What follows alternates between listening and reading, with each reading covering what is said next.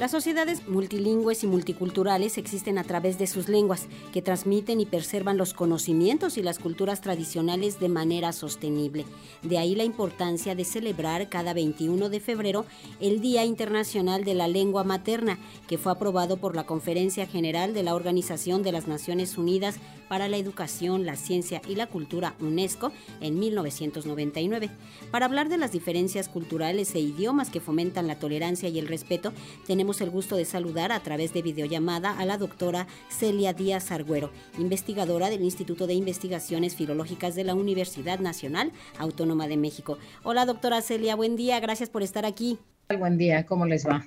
Bien, doctora. Recién celebramos y conmemoramos el Día Internacional de la Lengua Materna, doctora Celia, y sería importante recalcar la importancia de celebrar este día porque es trascendente preservar estos mundos que nos a las que a los que nos llevan nuestras lenguas. Así es, a mí me parece muy muy importante celebrarlo, pero me parece también que no basta con celebrar y hay que pues generar acciones concretas que verdaderamente ayuden a que todas estas lenguas se mantengan, se fortalezcan y la diversidad lingüística y cultural del país se mantenga porque si no nos quedamos en un día de celebración muy interesante, muy importante, por supuesto, pero eh, si no se generan políticas públicas, si no se generan políticas educativas que verdaderamente den la oportunidad de que esas lenguas se mantengan, pues de poco va a servir la celebración de un día. Un poco lo que usted menciona tiene que ver con este aspecto en que en México hemos perdido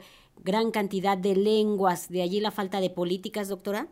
Yo creo que la falta de políticas está vinculada con un tema que se habla poco, pero que creo que es importante reconocer, y es que hay un profundo racismo en este país, porque en realidad, pensemos, pensemos, por ejemplo, eh, a ver, tenemos que distinguir entre lo que son las lenguas maternas, porque el español también es la lengua materna de millones de mexicanos, y las lenguas originarias del país. Yo creo que el español tiene una vitalidad internacional que tiene que ver con la economía, con la cultura, con la política, que no necesita ningún nada que ayude a que se mantenga, porque se mantiene ya por razones culturales y políticas y económicas. En el caso de las lenguas originarias es diferente, porque yo creo que lo que hay que hacer es, para empezar, generar políticas educativas. A mí me llama mucho la atención que en esta gestión haya desaparecido de la currícula el espacio que se había ganado desde 2006 para que hubiera un espacio para la enseñanza de la lengua materna y se consideraran las lenguas originarias. En los programas educativos de 2011, por ejemplo,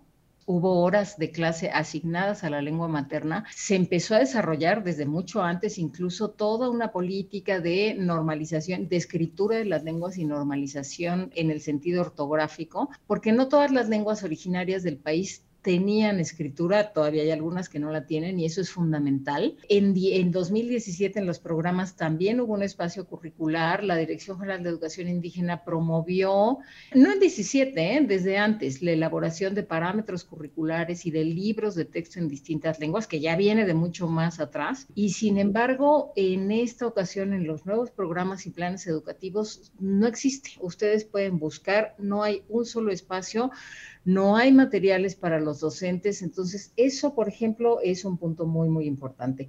Y no basta con eso, es necesario generar políticas sociales. Yo escuchaba lo, que presentaron de la feria de, de minería y me preguntaba qué porcentaje de los libros que están ahí están en lenguas originarias. Yo creo que la amplísima mayoría están en español. Probablemente no he tenido la oportunidad de ir, probablemente se puedan encontrar libros en inglés, libros en francés, en algunas otras lenguas, pero no he visto, debe haber, supongo, espero y deseo que haya al menos ediciones bilingües en lenguas originarias y, no lo sé. Pero lo que creo es que además de la celebración de un día como fue el 21 de febrero, hace falta que en los espacios públicos esas lenguas cobren más vigencia, más fuerza, porque la gente que habla otra lengua originaria de México, por diversas razones, tiende a estar marginada en, dentro del sistema de salud, llega y no se puede comunicar, dentro del sistema legal no puede defenderse si no tiene un intérprete y no siempre los hay dentro del sistema económico no se puede insertar en, si no puede hablar español.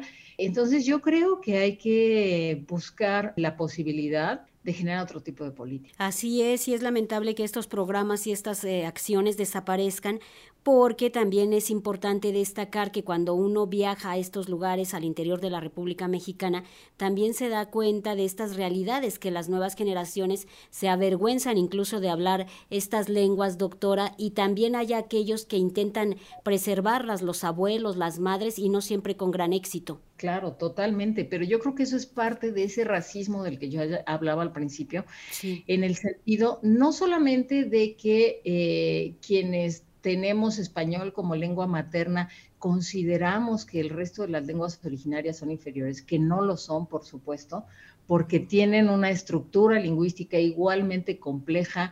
Con esas lenguas se puede hacer lo mismo que en español, con el español, se puede crear un mundo de, narraciones, se puede hacer literatura, se puede generar una cultura, se ha generado una cultura amplísima.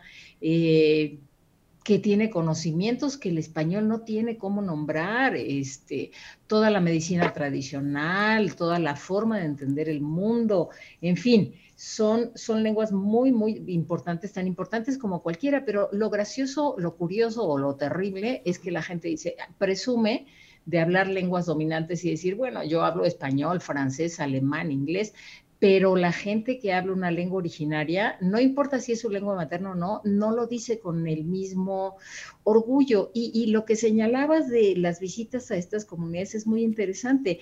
Eh, acabo de revisar una tesis de, Daniela Espinosa, una estudiante del Simvestab, que trabaja con, con niños eh, que hablan una lengua indígena y hay un obstáculo muy interesante porque de pronto ella les pregunta, bueno, ¿ustedes cómo se comunican con sus amigos? ¿En español o en su lengua materna? ¿O cómo interactúan a través del celular? Y ellos dicen, preferimos hacerlo en español porque el celular no tiene las teclas suficientes para escribir las vocales que necesitamos en nuestra lengua. Entonces, también hay un obstáculo tecnológico y hay, eh, bueno, pues muchas cosas que se necesitan modificar para, para pues que podamos seguir teniendo la riqueza cultural. Perdón, ¿eh? hay un perrito aquí, para que podamos... No, no se preocupe, doctora. Siempre están presentes los perritos. Sí, ¿verdad? Sí es. Eh, entonces hay muchas acciones que se tienen que, que hacer, pero yo creo que como sociedad sí necesitamos modificar nuestra manera de ver, de ver esas otras lenguas. Eh, yo creo que este prejuicio o esa vergüenza que tú señalas, que señalas que sienten algunos por hablar otra lengua, pues está presente desde hace mucho tiempo. Yo creo que por eso eh, los abuelos dejaron de hablarle a los, a los, a los hijos y ahora a los nietos, y hay lugares donde prefieren que, aprendan inglés para que tengan la oportunidad de ir a otro lugar a trabajar, etcétera. Sí, les abre caminos de la realidad en la que viven y eso tiene que ver con el contexto social, con la pobreza, con la marginación. Exactamente. Entonces, pues no solamente es un tema de un día al año que la UNESCO reconoció, sino un trabajo cotidiano el que, el que se requiere para que la situación se modifique un poquito o que sea. Doctora Celia Díaz Argüero, investigadora del Instituto de Investigaciones Filológicas de la UNAM, gracias por estar con nosotros y recordarnos la importancia de nuestra lengua, de preservarlas y por supuesto también hay que destacar la importancia de hacer que estos programas y exigir que estos programas vivan. Gracias doctora, que esté muy bien. Que le vaya muy bien, hasta luego. Un abrazo, hasta pronto. Igualmente.